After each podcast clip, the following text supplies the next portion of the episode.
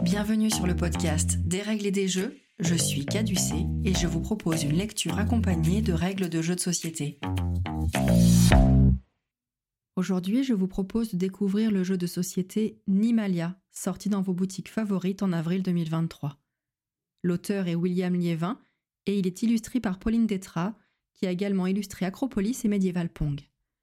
Il est édité par la boîte de jeu sous la forme d'une boîte petit format d'un peu moins de 15 cm de longueur et de largeur. Nimalia est annoncé pour 2 à 4 joueurs, d'une durée de 30 minutes, et recommandé à partir de 10 ans. Son prix est d'environ 15 euros. Les mécaniques du jeu. Nimalia est un jeu compétitif de pose de cartes.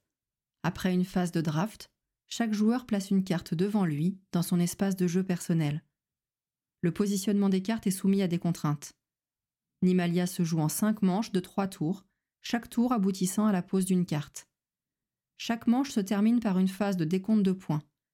Ces décomptes dépendent de quatre cartes objectifs qui sont connues dès le début de la partie, mais ces objectifs ne seront pas tous décomptés à chaque manche. À la fin de la partie, le joueur qui a le plus de points est déclaré vainqueur. La thématique. La règle du jeu nous raconte. Dans Nimalia, vous allez créer la plus belle réserve animalière où tous les animaux vivront en harmonie. Mais y parvenir pourra devenir un vrai casse-tête et il vous faudra faire preuve d'astuce pour concevoir la réserve qui répond le mieux au bien-être des animaux.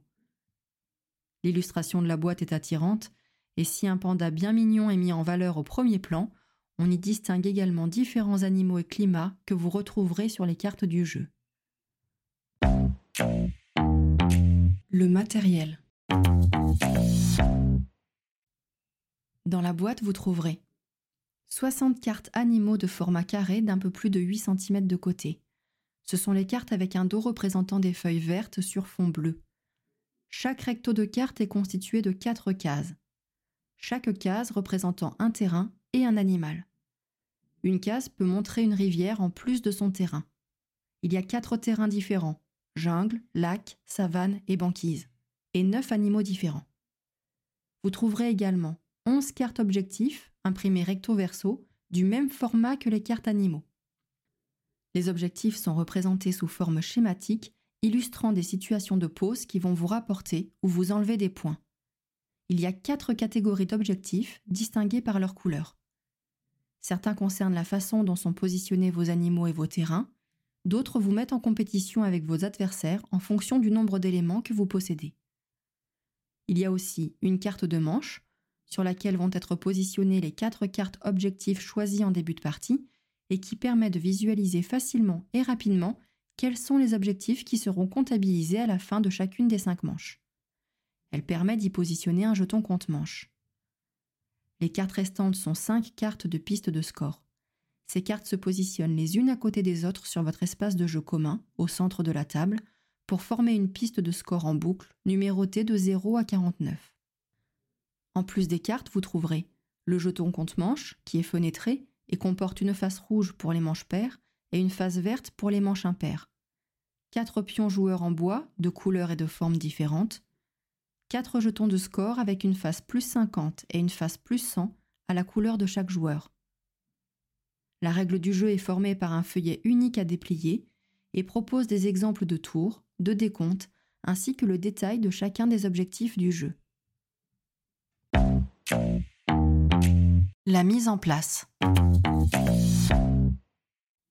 Sur la zone de jeu commune au centre de la table, installer la piste de score formée par les 5 cartes dédiées en construisant une boucle de 0 à 49. Chaque joueur choisit un pion joueur et le positionne sur la case 0 de la piste de score.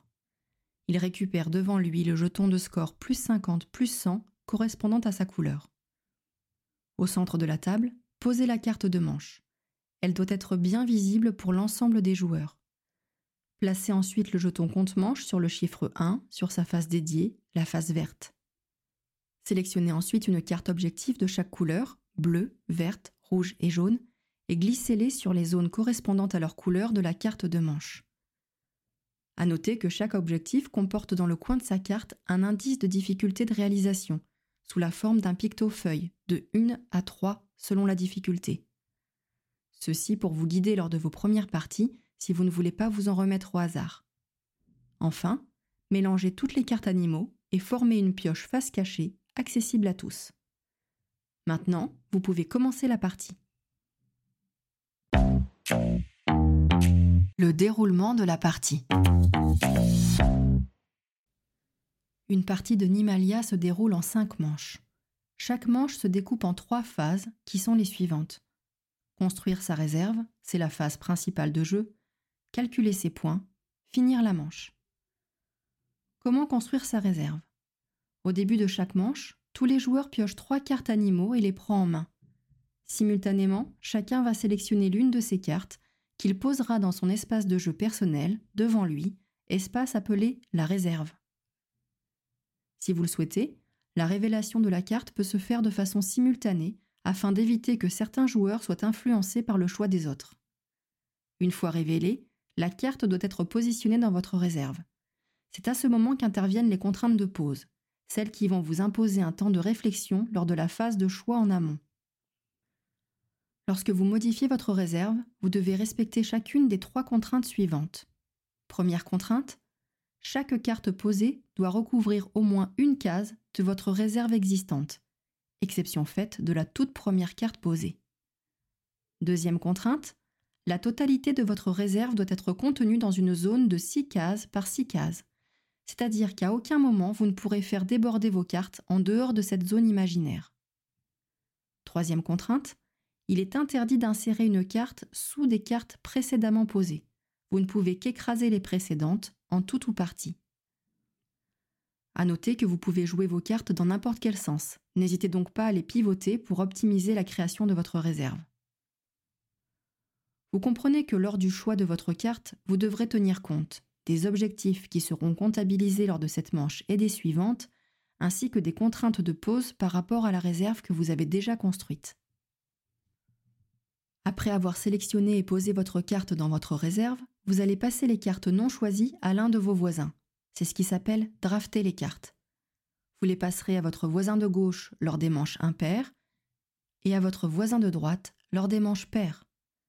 Le sens du draft est rappelé sur le jeton de manche positionné sur la carte de manche au centre de la table. Cette opération de sélection et de pose se répète jusqu'à ce que les trois cartes de la manche aient été posées. On passe ensuite à la phase de calcul des points. À la fin de chaque manche, chaque joueur va comptabiliser les points marqués en fonction des objectifs actifs de la manche en cours. Les objectifs actifs sont identifiables sur la carte de manche. Si vous la regardez, vous verrez que chaque numéro de manche est relié aux objectifs actifs de celle-ci. Ainsi, lors de la manche 1, seuls les objectifs bleus et verts sont pris en compte.